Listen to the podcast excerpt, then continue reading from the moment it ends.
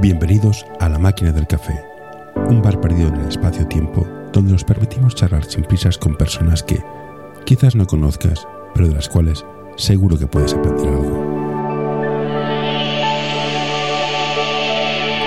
Hoy tenemos con nosotros a Saúl Sares. Hola Sau, gracias por apuntarte a este café conmigo. La gente que me conoce, por lo que pone en tu perfil, es psicólogo deportivo del rendimiento. Exacto. Yo estudié psicología, sé lo que hace un psicólogo en un diván. Un psicólogo deportivo de rendimiento, ¿qué es lo que hace?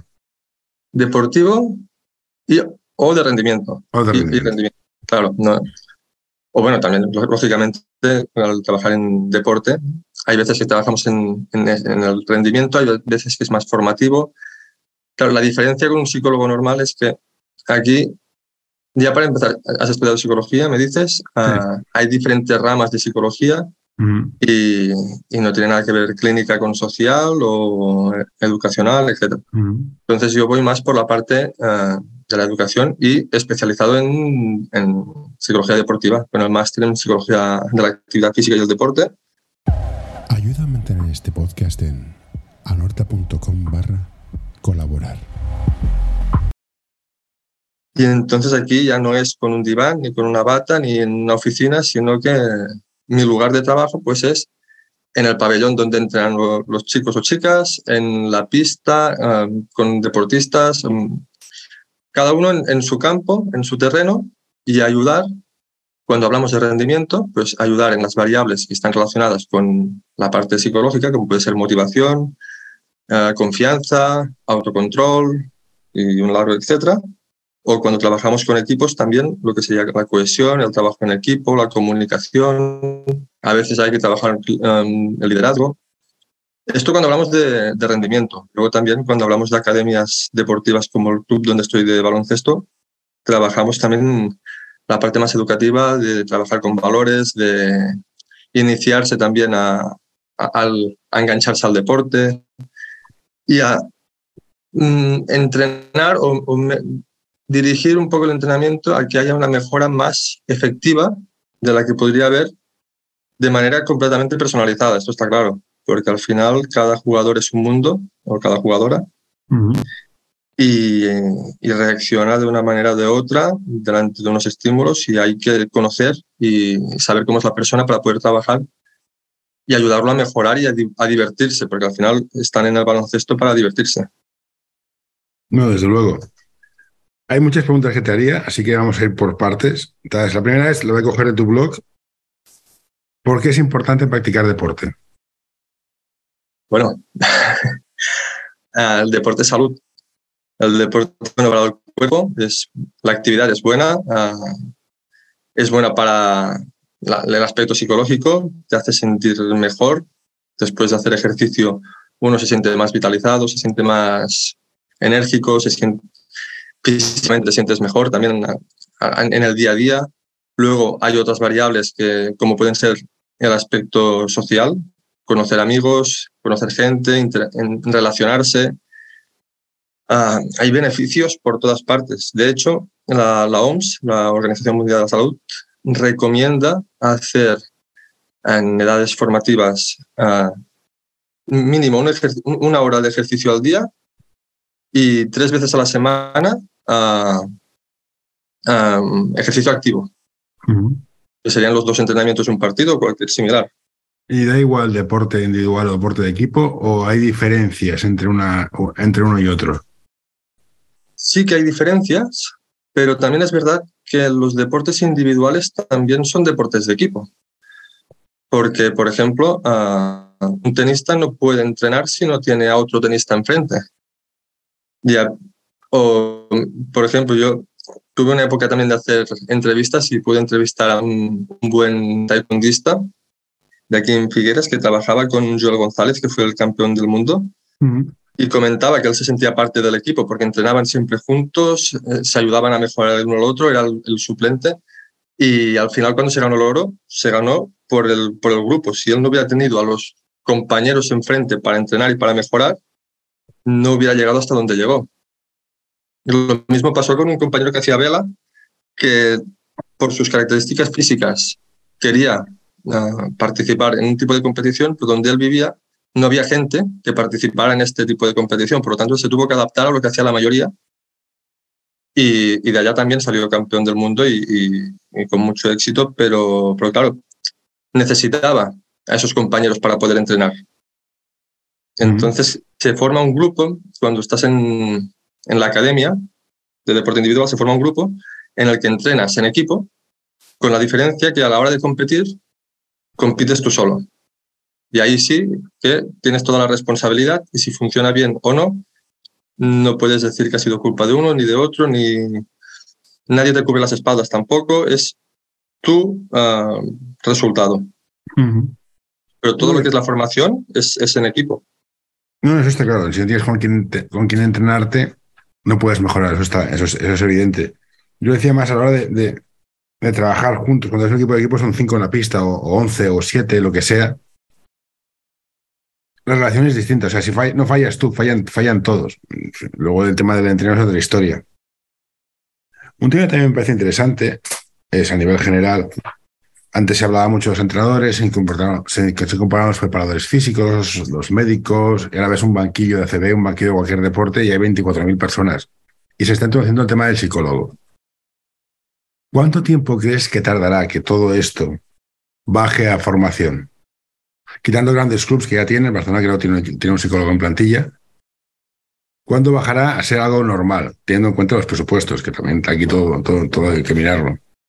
Y pues la verdad me, encantaría tener la respuesta y me encantaría decirte que será ya mismo, pero lamentablemente no lo sé porque también cambia mucho de un club a otro y cambia mucho de una zona geográfica a otra. Yo, por ejemplo, estoy trabajando en el club de básquet de Vilafán, aquí en, cerca de Figueras, en Lampurdá, y, y es formativo. Al final estoy con el club y es formación y aquí lo tienen Sí que es verdad que los equipos de alrededor no, pero ya hay un equipo aquí que ha empezado a apostar. Entonces, seguramente hay más equipos similares en, en otras zonas y yo lo desconozco. Sí que sé que en Lleida también tienen, en, en La Peña también tienen, lógicamente, y equipos grandes, el Girona tiene un par también de muy buenos. Uh, ¿Cuánto tiempo?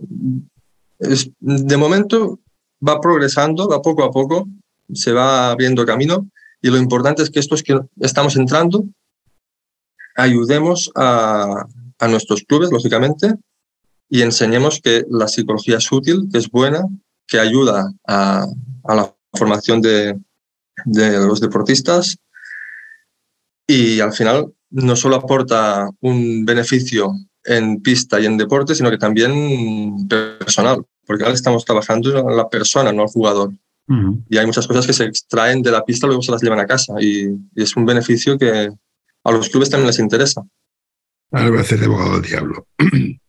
Yo soy entrenador, me traes un preparador físico, y dices, claro, lo entiendo, así corren más. Un psicólogo, plan, perdona, ¿para qué? ¿Para que estén concentrados? ¿Para que sean felices? A mí, eh, expliques historias. Yo quiero que corran, metan puntos. A mí la felicidad me traes en cuidado. Estoy haciendo un poco el bruto, ¿eh? pero ¿tú qué les dirías? Bueno, para empezar, está muy bien que corra, pero si no tiene la confianza para meterla, un jugador, por muy bueno que sea, si no tiene la cabeza o no se lo cree, no lo va a hacer.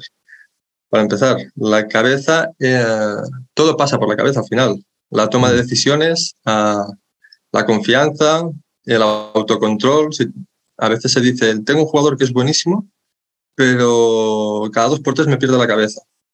Pues entonces no es buenísimo. Mm. Ahí hay, hay un trabajo que se debe hacer para que su, técnica, que quizá es muy buena, se pueda sacar provecho, que sea útil de verdad. Y ahí hay que trabajar pues, el aspecto psicológico. Otros jugadores que esto, que les falta confianza, que tú ves que son muy buenos en entrenamiento, pero a la, a la hora de llegar al partido, la presión puede con ellos, o tema de cohesión, jugadores que no se llevan bien entre ellos, discusiones, conflictos. Es, la resolución de conflictos es algo que también se debe trabajar y gestionar bien. Y para ir bien se debe hacer antes de que surjan. Uh -huh. Y ahí faltan unas herramientas que hay el psicólogo que está observando el equipo, observa las conductas de cada jugador y puede prevenir problemas que podrían llegar, ir surgiendo a, a, a, medida que avanza la temporada, ¿no? aceptación de roles, jugadores que son suplentes, que quizás son buenos, pero tienen otro mejor en su posición. Tú quieres que te rindan en pista, por lo tanto, la ayuda del psicólogo puede ser buena. Aquí ya lo haríamos en equipos más de competición. A mi formación, un suplente, porque sí. Ah, no, bueno, claro. Me, rasca bastante. Ahí sí, no, en formación sí. Yo, viendo básquet, he visto tres tipos de jugadores, básicamente. El que, el que es de pequeñito, el que es pequeñito corre y es bueno, ya está, es lo que es. Y dices, ¿para qué me voy a pasar al malo si la voy a meter yo? Es que, y, y, es verdad. Luego el, es que a mí me da cosa tirar, pues somos muchos, hay que repartir. Y luego el que es alto y torpe, en plan, no, si yo me esfuerzo, pero es que no doy más de mí. Y este tipo dentro de, cinco años era una bestia aparte, pero ahora mismo no da más de, sí y la gente le ignora. Estos tres roles, ¿cómo los, cómo los gestionas? Pues al final lo que estamos diciendo, lo que buscamos no es rendimiento, buscamos formación. Entonces el primero rápido y corre y, y si puede acabar él para que pasarla al otro, pues a veces se le debe hacer entender que sí, que ahora esto lo sabe hacer muy bien, pero llegará un día en que se va a encontrar defensas mucho más fuertes, mucho mejores, y no le va a servir. Por lo tanto, tiene que buscar alternativas y mejorar en los aspectos donde no es tan bueno. Si podemos ayudarlo a entender esto y de cada diez veces, decía siempre, pues tres o cuatro, o dos o tres, ya las empieza a pasar, y hay un progreso y cuando sea más grande tendrá uno, más recursos de los que tiene ahora. El que es más grande y torpe también se le puede ayudar a entender que tiene unos, unas características o tiene unas ventajas, porque al final mm, hay jugadores distintos y cada uno tiene, tiene sus puntos fuertes y sus puntos débiles. La ventaja del trabajo en equipo es que el compañero, lo que, los compañeros lo que hacen es reducir que se vean tanto tus puntos débiles porque te cubren un poco las espaldas, pero hay que intentar de potenciar y, lógicamente corregir los flojos, pero potenciar y usar los, los fuertes para que los jugadores vean en dónde son buenos y así les suba la confianza, se vean útiles, sientan parte del equipo. Y ahí es donde no buscamos el rendimiento, sino que buscamos la colaboración de todos para, para mejorar y, al, que es grande y torpe, cuando sabe hacer una cosa bien, pues ponerlo a la vista del equipo, que vean que él esto lo sabe hacer bien, que es bueno que se puede aprovechar a intentar de, unir un poco el grupo pues en el aspecto positivo, en las cosas buenas de cada uno, ¿no? y, ahora, y ahora sígueme en esta reflexión absurda que tengo. Yo soy padre y tengo un niño. Le apunto el equipo de básquet. ¿Qué debe buscar en el equipo de básquet? Que juegue, que llegue, que, que, sea un equipo que tenga todos en preferente y pueda llegar a la CB, que se lo pase bien, que me pille cerca de casa, que tenga amigos. ¿Qué es, lo que, qué, es lo que buscar un padre para que el hijo, que se supone que es la cosa que más quiere del mundo, vaya a un sitio, pague por enviarlo a un sitio, pero lo tenga un chaval de 17 años que ha sacado carnet hace un año? ¿Qué ha de mirar? ¿Y cómo, ¿Y cómo hago que ese padre dices, joder, que es que es mi hijo, colega, o sea, es mi hijo, confíe en el entrenador, que es un pimpollo de, de, menos de 20 años? ¿Cómo lo hago? Aquí hay, hay dos preguntas aquí y, y complicadas. La primera, ¿dónde llevarlo? Depende bastante de a los intereses de cada uno o de lo que esté buscando la familia. Al final, si tú quieres que tu hijo juegue en la ACB, para mí no es algo que tú debes buscar, pero si un padre dice, no, es que mi hijo es buenísimo y tiene potencial para jugar a la ACB, yo no le puedo decir, no, no, llévalo al equipo de tu pueblo. Estamos hablando de niños de, 7, 8 años, 9 años. ¿eh? Sí, sí, pero, si, 7 años sabes que va a jugar en la ACB, Oye, pon tu consultorio de tarot y hasta, de oro. Hay, hay, muchos padres que, que, ven al futuro Mirotic aquí y, Sí, sí, por eso que, y para mí es un, error. Yo creo que lo, importante es entender para qué juegan al, baloncesto. ¿Por qué los apuntan al básquet? Un niño de 7 8 años no sabes dónde va a llegar y llegar a profesional es muy difícil, pero muchísimo. No diría imposible porque hay profesionales, ¿no? Pero Mm, de cada cuántos niños llegan a profesional. Entonces, lo que debemos buscar es que sea un club formativo, donde el jugador se divierta, donde aprenda, donde haga amigos, donde haya un buen clima. Entonces, buscar un equipo que tenga una cantera ACB para, para empezar, ah, un equipo de ACB que tenga en su cantera, para empezar, podrá llevarlo allá, tendrá suficiente nivel. Si tiene que estar allá agobiado haciendo desplazamientos largos, jugando poco, con amigos que quizá viven a 40, 50 kilómetros y no los va a ver fuera de entrenamiento. Mm, ¿Hasta qué punto es beneficioso? ¿O es mejor llevarlo a tu, a, tu ciudad o población o a la de al lado, donde hay un club con un buen nivel, donde el niño se divierte, donde tiene amigos, donde aprende, donde mejora y donde pasa buenos momentos? Yo soy padre y yo tengo muy claro, yo quiero que mi hijo se divierta, disfruta y haga deporte y se enganche al deporte. Y yo no le dije eh, a qué deporte jugar. Que prueben, porque esta es otra, deben probar distintos deportes.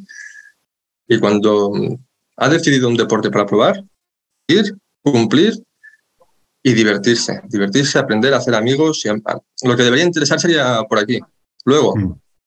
hablabas de un adolescente o de un chaval ya más grande. Sí, cuando estás en cadete ya es otra historia. Ya no entro. Ya tienen 14, 15 años, ya pueden pensar, ya pueden mirar. Si te quieres hacer pues vale, esa es otra historia, para mí, ¿eh? Aquí decías cómo hacer para que se lleve bien con el entrenador, o cómo era. No, no, no. el, el, el, padre, ¿cómo hace para confiar en un entrenador que tiene menos de 20 años y ah, lleva a tu hijo de, de 8? ¿Qué, de, ¿Qué, hacer el padre? En plan, mira, no ha matado a nadie, déjalo estar, o, o sea, hacer algo, o, o es igual que el colegio, porque al final lo dejas en el colegio a una, señorita que sí, que a lo mejor tiene 25 o 30 o 100, pero es un proceso de confianza. Pero ¿cómo, cómo, cómo, se, ¿cómo se construye ese proceso de confianza? claro, la, confianza se, se, puede ganar o se puede perder muy fácilmente, pero no. Si tú no la tienes hacia alguien, es muy difícil mm, empezar a actuar con confianza. Pero lo que es importantísimo es entender que en etapas formativas también hay entrenadores que están en formación. Ahora, todos. Muy importante también por parte de los clubes no dejar a chicos jóvenes a cargo de un equipo si nunca han tenido experiencia. Yo para mí es importantísimo que estos jugadores que son cadetes o juveniles que quieren iniciarse en el mundo de entrenador empiecen como segundo, que empiecen a preparar ejercicios, que lleven, pero que tengan a alguien que esté supervisando, que les esté ayudando, que les esté enseñando y ayudando a mejorar. Y con una o dos temporadas, tú puedes llegar a tener un jugador, un, entrenador con 20 años, que sea un buen entrenador, porque ya lleva tres 3, 4 experiencia. Pero dejarlo así directamente, para mí es un error que a veces cometen algunos clubes. Porque el jugador ha tenido, ha, tenido sus entrenamientos como jugador, pero no ha sido nunca entrenador. Y, el cambio de rol es abismal. Totalmente distinto. Eh, usualmente el, psicólogo deportivo es en plan, no, yo ayudo a los jugadores a, pues, a, momentos de tensión, el, estrés, la presión psicológica, concentración, enfocarse, whatever. ¿También son útiles para los entrenadores? Sí. ¿Y qué se hace con los entrenadores? Cenutrio, no chilles. ¿Es más psicólogo? No, no, a ver, ella sí que vicios, que me pone histérico. Yo soy árbitro de expulsaría cada partido. ¿Para qué chillas tanto? O sea, llega un momento que ya no te oyen. aparte de esta tontería mía obvia, ¿para qué sirve el psicólogo a los entrenadores? Claro, la psicología se puede usar de, muchas maneras. Yo, por ejemplo, he trabajado pues esto mismo, la, comunicación, la manera de comunicarte con los, con los jugadores, por ejemplo. la gestión del vestuario. Hay, hay, jugadores que tú le pegas un grito yo no he trabajado con entrenadores de ACB, por lo tanto no, aquí sí que no voy a entrar, pero hay entrenadores que tienen pues, mala leche y hay jugadores que cuando les pegas un par de gritos en medio de la pista, pues bajan la cabeza, bajan los brazos y tienen la sensación de estar haciendo todo mal y lo acabas anulando. Y otros que les pegas el mismo grito y se despiertan, se activan y se ponen a tope. Entonces hay que aprender a gestionar estos estas diferentes personalidades, a saber identificar un tipo de persona que, que es cada jugador, cómo tratarlos, mejorar la comunicación que sea efectiva, que sea rápida, que sea clara. hay, hay, varios aspectos que se pueden usar. la comunicación, incluso la comunicación no verbal. Hay entrenadores que a veces se esfuerzan mucho en no gritar y no decir, pero los gestos que hacen cantan por sí solos. o, al revés, jugadores que, entrenadores que intentan aparentar tener personalidad, tener mala leche, tener un poco así de, carácter, pero los ves con las manos en los bolsillos, así, más apagados. Eh. Hay, hay, varias cosas que se pueden ir trabajando. Y luego también la capacidad de analizar la situación más allá de la propia jugada.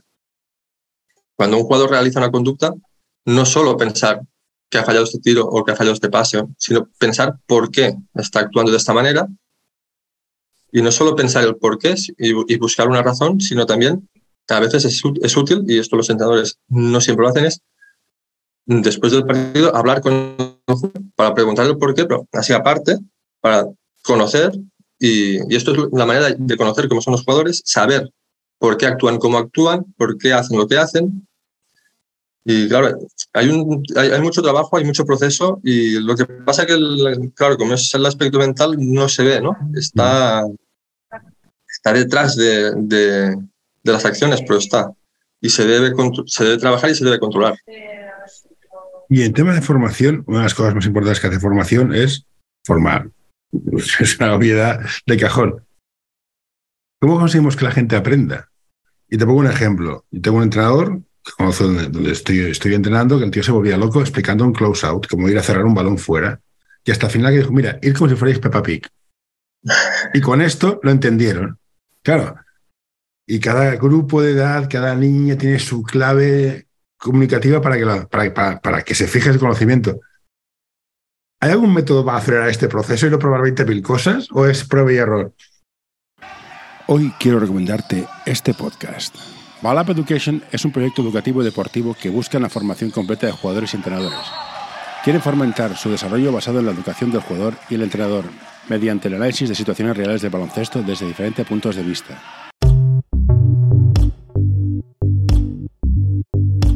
L'Associació Catalana d'Entrenadors i Entrenadores de Bàsquet dona suport a iniciatives que, com aquest podcast, treballen per millorar la formació, suport, acompanyament i promoció dels entrenadors i entrenadores de bàsquet. Vine a conèixer-nos a acep.es. Som com tu.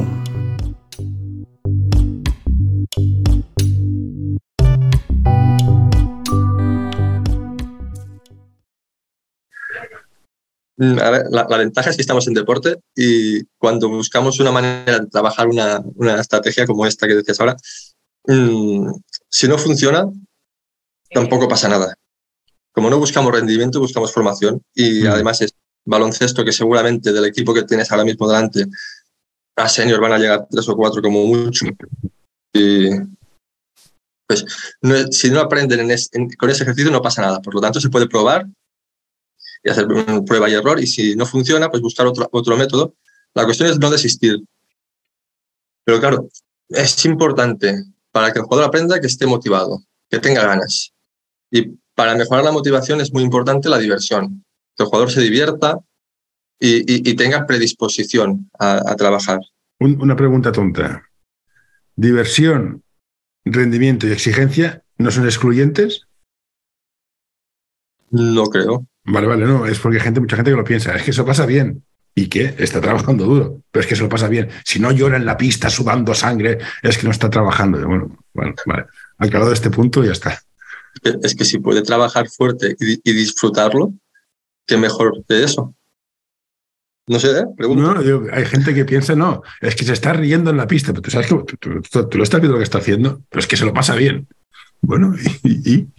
es el objetivo, porque si no se lo pasa bien, cuando, cuando tenga una edad, mm, si es un pequeño, cuando tenga una edad adolescente y encuentre otras preferencias que se lo pasa bien, quizá cambie de prioridades.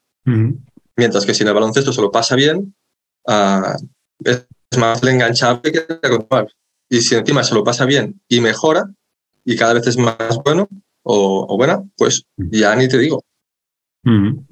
Encantado de jugar al baloncesto. Yo, para mí, no es excluyente, es más, se debe buscar estos objetivos. Yo, como, yo no soy entrenador de baloncesto, yo soy entrenador de fútbol y como psicólogo trabajo en baloncesto. Pero yo con mis equipos siempre lo he dicho. Los primeros objetivos son mejorar y pasarlo bien. Y a partir de ahí ya hay resultados y, y, se competirá y lo que tú quieras. Pero si la gente no se lo está pasando bien y está agobiada, el rendimiento será peor. Y si no hay una mejora, pues de nada sirve lo que se está haciendo. Por lo tanto, para mí, estos deberían ser los primeros objetivos, aparte de la salud, de que nadie se haga daño, de, que estén bien, de que se enganchen al deporte cuando son pequeños. Lo importantísimo, mejorar y disfrutar. Yo no sé si hay, estudios al respecto, Pero yo diría que en los deportes de equipo hay distintos roles, más allá del deportivo, ¿eh?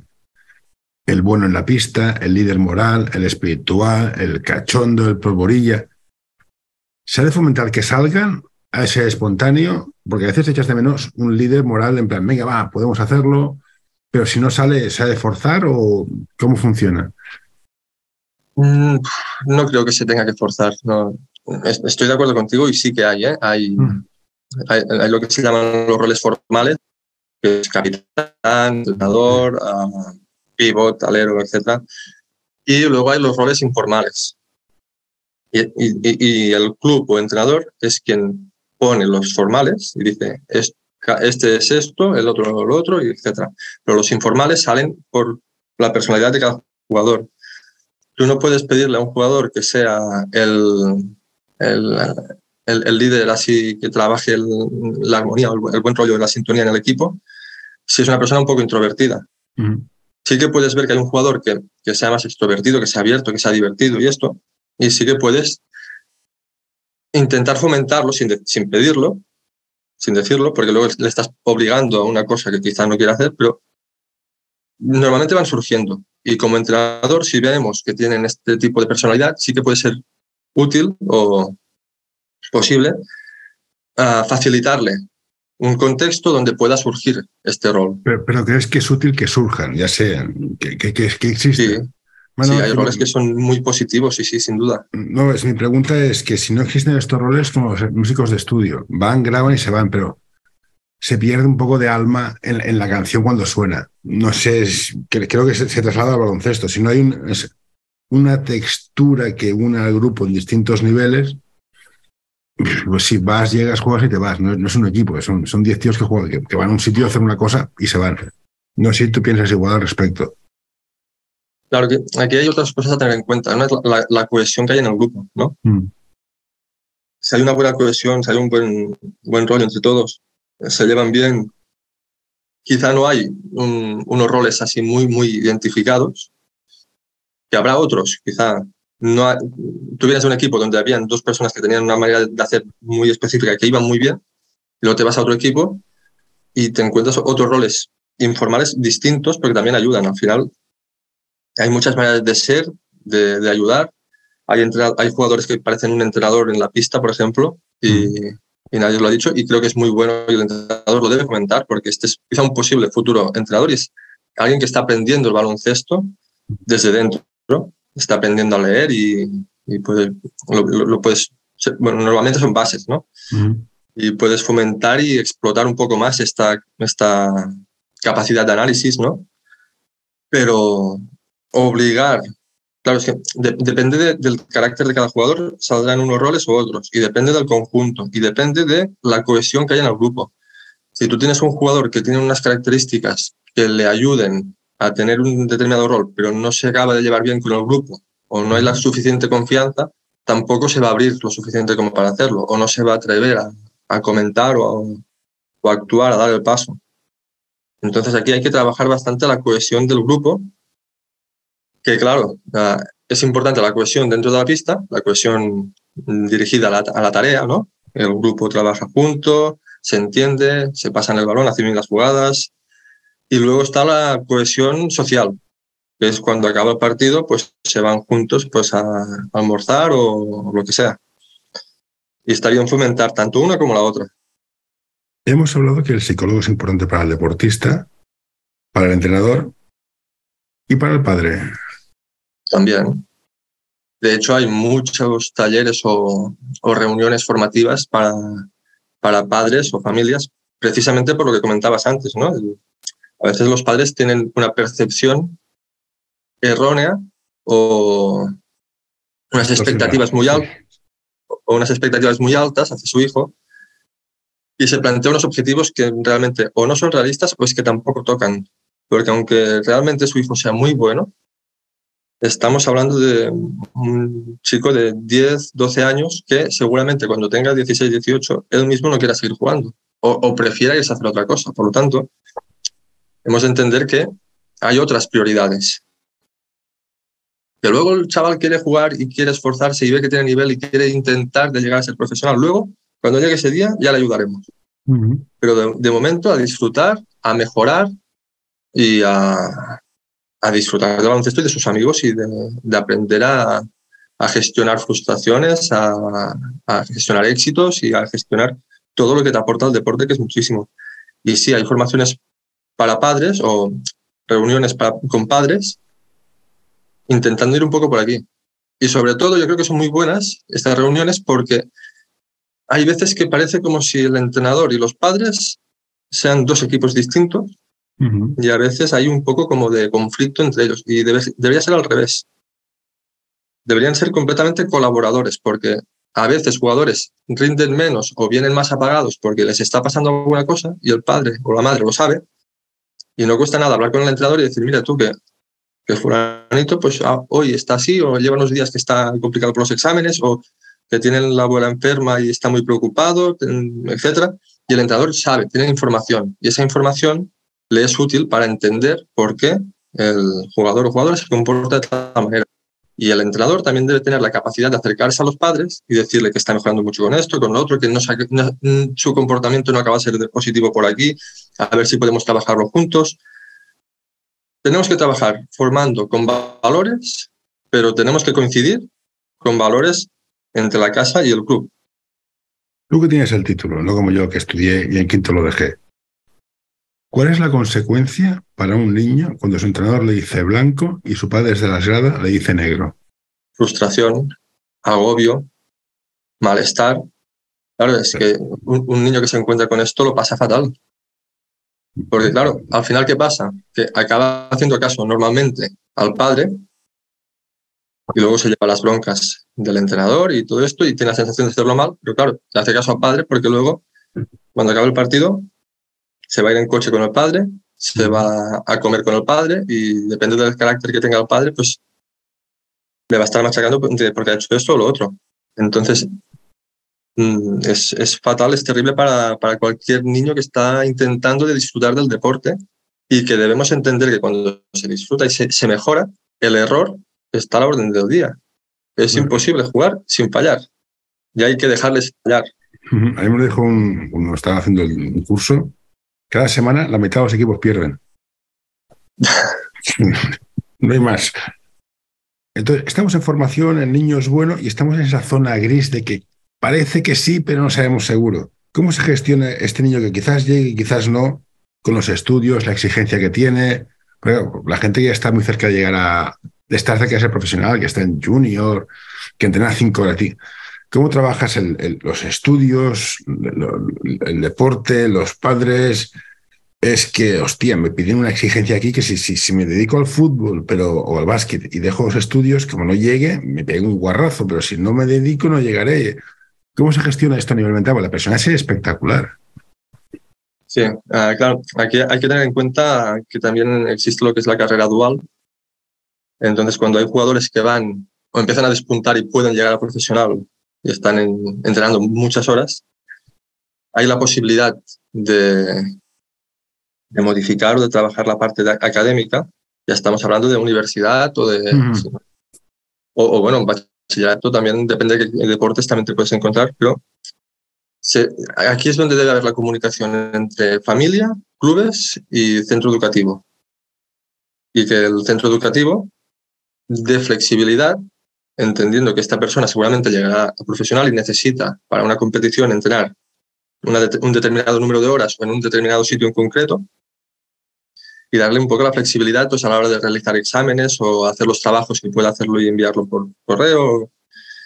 Son casos muy específicos en, en la academia, pero debe haber esta posibilidad. Normalmente hay centros que hay, unos facilitan más, otros menos, pero normalmente hay la posibilidad pero claro, sobre todo trabajar la organización. Y sobre todo para el, para el deportista, que entienda que la prioridad son estudios y deporte. A, partes igual. Entonces, gestionando los horarios, organizándote de tal manera, debes intentar cumplir con todo. Donde pierdes es en el aspecto más social o de, ocio, ¿no? Pero porque son, son, son momentos contados. Normalmente es cuando entran las, eh, a final de curso, donde hay los exámenes, etcétera, o cuando hay una, una, competición importante que se tiene que preparar para esa competición. Por el resto, normalmente se puede ir tanteando. Y luego, lo que es muy importante es ayudar al, al jugador a entender que está muy bien tener este sueño, que tiene la posibilidad, pero que no solo depende de él. Mm. Por lo tanto, su obligación es esforzarse al máximo, darlo todo, y que si no lo logra, ya ha llegado más lejos de lo que ha llegado la mayoría. Sí, a mí, yo, mi pregunta es, mi duda es, hay mucha gente que juega básquet, ostras, le gusta, sigue jugando, va subiendo, le gusta, sigue jugando, y momento en plan, hostia, esto ya no es un ocio, un deporte, esto es casi profesional, hostia, ya, ya no me está gustando tanto, ya, hostia, qué agobio, y mucha gente se quema en el viaje. ¿Es posible o es una teoría mía pasajera? Sí, sí, sí que pasa, sin duda. Es por esto que Mm, gran parte del abandonamiento deportivo está en la etapa adolescente o el paso de cadete junior o en junior. También pasa precisamente por lo que comentábamos. Tú me has puesto un caso de un deportista que, es, que está a un alto nivel y que está viendo que puede triunfar. Pero ¿cuántos hay? Que empiezan a encontrarse en no alto nivel, pero que es muy exigente todo y los estudios te obligan más y sabes que no llegas por el baloncesto. Todos, no sé en fútbol, pero todos los equipos en preferente exigen la de Dios. Entonces, uh, mucha gente prioriza estudios porque es donde ven que hay su vida laboral o de donde depende el poder ir a hacer la carrera que quieran o, o trabajar formarse para la, la etapa laboral y acaban apartando un poco más la parte deportiva. Entonces sí, es donde hay más abandonamiento, porque cuesta muchas veces esto, la, la gestión de tantos patas donde eh, colocar tu, tu, vida. ¿no? Si, si, estás obligado a cumplir unas responsabilidades con baloncesto, a cumplir unas responsabilidades con, el, con los estudios, y además quieres poder disfrutar de tus amigos y, y pasarlo bien de vez en cuando, el tiempo da, para lo que da. Una teoría, una, duda. A nivel psicológico, ¿hay diferencias entre jugar en preferentes o ligas A y ligas, ligas B? El esfuerzo, la tensión, el sacrificio. Bueno, el sacrificio no, porque son menos horas en teoría, pero el esfuerzo, la tensión y el, y el sacrificio, bueno, sí, sacrificio, varía mucho de un sitio a otro a nivel de, mental, de procesos, de valores? Claro, te diría que sí, porque está en otra categoría mucho más exigente, pero también es verdad que la gente que está compitiendo en preferente, por ejemplo, normalmente tiene unos niveles de técnica y de y unos conocimientos ya más altos que el que está jugando en nivel A o nivel B. Uh -huh. Y claro, el que está en nivel A o en nivel B tiene un nivel más bajo en, respecto al juego y el subir un poco más pues también le obliga, ¿no? Uh -huh. Claro, es como si hacemos la comparativa evolutiva. Un niño de cuatro o cinco años, el correr y saltar, le supone un esfuerzo y, y mejorar esto le supone un esfuerzo bastante grande. Y en cambio, al, al, que tiene 12, 14, esto lo hace tranquilamente, pero el esfuerzo lo pone en otra parte, ¿no? Uh -huh. Porque ya está más, más arriba. Entonces, lo no cambia tanto en el sentido de que tienen que trabajar el nivel atencional, tienen que trabajar la concentración, tienen que mejorar, pero sí partiendo de que el nivel de uno no es el mismo que el nivel del otro. Y ya para, para finalizar, en España, al menos en baloncesto, en los otros deportes, es infantil, cadete, junior, y ya con 18 años saltas para jugar con gente de 25, 27. ¿Habría que poner algo entre medio para que, bueno, no hace falta irse ya con los no sé, o, está bien montado como está. No sé si pasa en fútbol, no tengo ni idea. En baloncesto sé que es, acaba, acaba junior y sí, hay cosas raras, pero que no hay nada formal montado. Mucha gente se pierde en el cambio. Por esto que hablábamos de la presión, los estudios.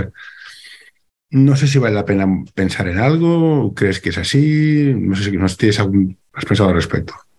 No sé si irá distinto según la federación, pero por ejemplo, en el club donde estoy yo, tenemos un, un sub 25.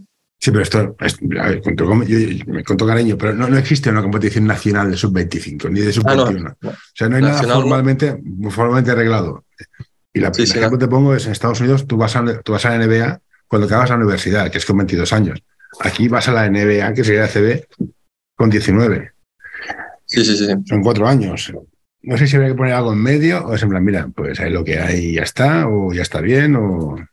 Claro, esto sería sobre todo para los equipos más grandes donde apuntan a competir a, a nivel alto, a nivel ACB o Leporo, o etcétera. Pero la mayoría de equipos no están allá. Y la, la, la categoría sus 21. No, pero, pero, pero, todos, tú juegas en, en, en, junior nivel J y te vas a senior nivel J, claro. Serás nivel J, pero los seniors de nivel J tienen 25 años, tienen, tienen 7 años más que tú. El salto sí, sí, sigue siendo salvaje. Si te gusta este episodio, por favor, deja un comentario o compártelo con tus amigos. Ya sé que es una pesadez y todos lo pedimos, pero ayuda bastante. Sí, pero al final ya, mm, si, estás en, si están en el mismo nivel, si físicamente no es no hay, no hay diferencia. Pero sí, otra cosa es que me digas que suban mucho de categoría, pero al final la diferencia está en que el que tiene 19, 18, 19, 20 años tiene un margen de mejora altísimo, mientras que el que tiene los 28, 30 y está trabajando y sí, sí. está partiendo la espalda, pues lo tendrá más complicado para mejorar. Pero en el fútbol pasa lo mismo. Cuando acaba la, la edad de juvenil, que son mm. tres años, uh, a partir de allí te vas a senior. Aquí sí que no hay ni, ni sub 21, ni 25, ni nada. No, yo me imagino un chico de, de, de, 18 años que llega al vestuario en plan, me voy de farra. Y está el chico de, 20, de 28 en plan, pues mi hijo no ha dormido toda la noche y tengo que pagar la hipoteca. No, son dos mundos tan distintos. Completamente. Es, es unas risas. Sí, sí, no. Se, se debe trabajar aquí la, la, gestión de la cohesión del grupo, de... Al final es un equipo, debe, deben aprender a colaborar, a trabajar como tal, yo, yo, yo, he sido deportista toda la vida y ahora aún lo sigo. Lo que pasa es que yo estoy en un equipo de veteranos, por lo tanto ya no me encuentro de 18, pero, pero sí que me había pasado de encontrarme a, a, a jugadores muy jóvenes. Y, por ejemplo, me estás comentando de la situación esta de encontrarte con gente tan grande. Yo como veterano que era del equipo en su día, también la frustración de ver que te aparece un chaval de 18, 19, 20 que corre más que tú, que aguanta más que tú que de fuerza está allá, allá y, mm. y, que, y, que, sabes que mientras tú vas bajando, el otro va subiendo. Y gestionar esto también es complicado. Entonces hay que trabajar fuerte, y hay que ganarse el sitio y hay que... Hay, pero yo sobre todo, estoy hablando de un vestuario, por lo tanto es un compañero, pues a, a entender que, es un, que forma parte del grupo y que él va a hacer mejor al equipo, por lo tanto, adelante, pero al final es un adulto, es un adulto, acaba, empieza a ser un adulto, por lo tanto... No, 18 años puede votar y puede ir a un casino, o sea, esto está claro. Y ahora para acabar, una pregunta de estas estúpidas mías. Tú dices que hacías fútbol. En básquet, si el entrenador no te saca, es porque no te quiere sacar y es mala persona y le odias mentalmente. Pero como, no, pero como te puede sacar en cualquier momento, tú disimulas, estoy, estoy exagerando, y animas todo el partido. En fútbol hay dos cambios. Si haces los dos cambios en el minuto 10 y no te has sacado, ¿para qué sigues animando? ¿Cuál, ¿Cuál, es la motivación? Ayudar al equipo. Es muy importante entender que esto no va de egos, esto no va del yo, esto va del grupo. Y al final, uh, el jugador, bueno, estamos hablando de un partido en concreto, pero tú no sabes qué va a pasar el sábado que viene. Y, y tú debes ganarte el sitio entrenando al máximo durante la semana. Y cuando tú te esfuerzas al máximo, haces que el jugador que tienes enfrente se tenga que esforzar al máximo para mejorar. Entonces, el equipo mejora en conjunto. Si yo empiezo a pasar de todo, no solo uh, el entrenador ve que, no, que mi rendimiento es bajo y por lo tanto menos posibilidades de jugar, uh -huh. sino que voy a hacer que mi compañero tampoco entrene bien y si es de los que juegan, el rendimiento en el campo será peor y, y al final salgo, salgo perdiendo yo y sale perdiendo el equipo. Entonces, si no estoy dispuesto a sumar, lo mejor es largarme, no tiene más. Pero se debe entender que el estar en el banquillo, el ser suplente, es un rol que te toca asumir.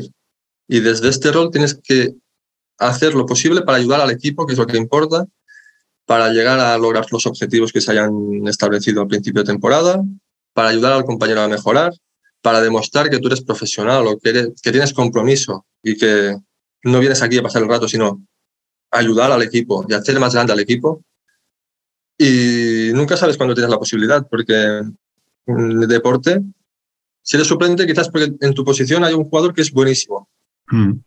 pero en cualquier día se puede lesionar o puede venir un club mejor y decir, pues lo quiero, me lo llevo, porque en categorías bajas se puede fichar cuando quieras, no es como en primera división. Mm. Mm. Y es cuando de repente te toca ser titular. Y si durante los meses previos o semanas previas no te has estado preparando, ah, vas a ser titular un día. Al siguiente van a probar otro. Pero No, y si en has mi- preparado bien, seguramente serás titular y seguramente cuando el otro vuelva o cuando fichen a otro, serás tú el titular. Porque los equipos podríamos decir que tienen vida. Los equipos van cambiando, se van formando y a medida que pasan las semanas, pues el 11, el 11 titular o el 5 de, de baloncesto va cambiando, se va modificando, ah, la relación del grupo va cambiando, la manera de jugar va cambiando a base de entrenamientos y de, de mejorar o de buscar estrategias o jugadas distintas. Y a veces te tocará hacer un papel que te encanta y otras veces te tocará un papel que no te gusta tanto. Pero es importante aceptarlo, trabajar al máximo para luego lograr otra vez volver al, al deseado. A mí, una de las cosas que creo que es más difícil de, de cualquier entrenador no es la táctica o la técnica o las reglas del deporte que sea, sino, ¿has visto una película que se llama Un Domingo Cualquiera? Sí. El, el discurso del vestuario, conseguir eso, me sacrifico, me sacrifico por el de al lado, eso, esa, gestión de grupo me parece lo más difícil de todo. Eso no, no sé si se enseña en algún sitio, hay gente que sabe, gente que no, se puede estudiar, pero me parece lo más difícil de todo. Esto es algo que, por ejemplo, yo creo que se debe fomentar desde las etapas formativas. Entender que no importa tanto el, el yo, sino, eh, sino el grupo, el equipo. Sí, sí, pero es, es difícil. Y cada uno es responsable de sus acciones. Por lo tanto, mejorar individualmente, trabajar al máximo para ser mejor jugador, pero sabiendo que esto es para beneficiar al equipo, no para beneficiar a mí. Mm. Y luego yo cuando me vaya a otro equipo o vaya a otro sitio o, o- o cuando vengan jugadores nuevos, yo ser el mejor compañero que, es- que yo pueda ser para... para Sí, eso que decía eh, John Gooden, creo. El éxito es ser la mejor versión de ti mismo que pueda ser. Que- no está mal. Como, como meta es, es jodida. En fin, Saus. eh, me ha encantado. Gracias por este momento que me has dado y que te vaya bien. Y nos vemos por ahí. Gracias a ti.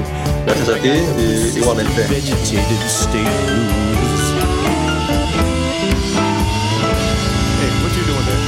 No, no, don't you touch that. No, don't you pull that plug. No, hey, hey, nurse, nurse. Ah. All right, I'm done.